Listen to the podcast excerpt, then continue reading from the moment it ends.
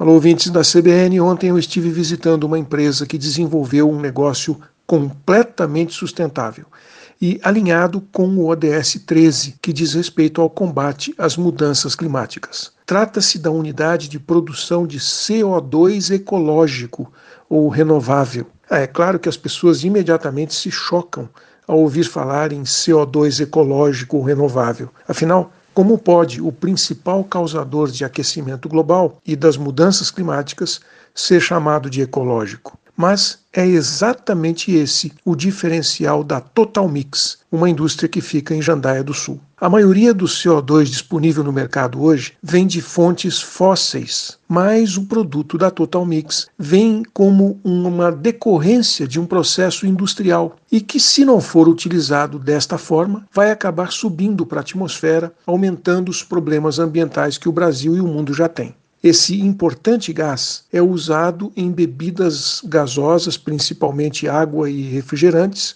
em cirurgias, em estruturas metálicas, em extintores de incêndio, no controle do pH da água e é também muito usado como um efeito especial, um recurso cênico em filmes de terror e shows de rock, quando é resfriado a uma temperatura inferior a menos a 78 graus centígrados negativos e aí se torna gelo seco. Pois é, construída dentro do parque industrial da usina de álcool e açúcar da Cooperval, o negócio da Total Mix é captar o CO2 diretamente do tanque de fermentação na produção de etanol, lavá-lo, purificá-lo e depois baixando a temperatura a menos 60 graus, aumentando a pressão para alguma coisa entre 18 e 20 bar, transformá-lo em CO2 líquido para atender às demandas desse mercado. Mas vem muito mais novidade por aí. O CO2 está sendo largamente utilizado em outros processos industriais para a fabricação de alimentos, de polímeros,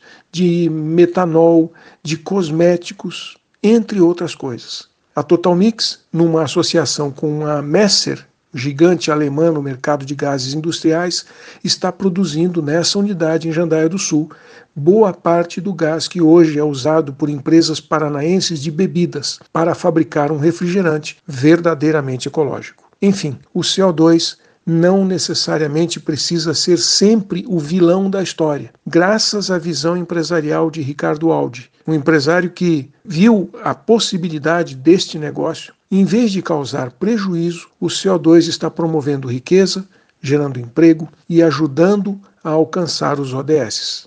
O Matheus e eu gostamos muito de ter feito essa visita, uma interessante unidade industrial que aumentou a nossa esperança na sustentabilidade do planeta. Um abraço, aqui é o Silvio Barros, para a CBN.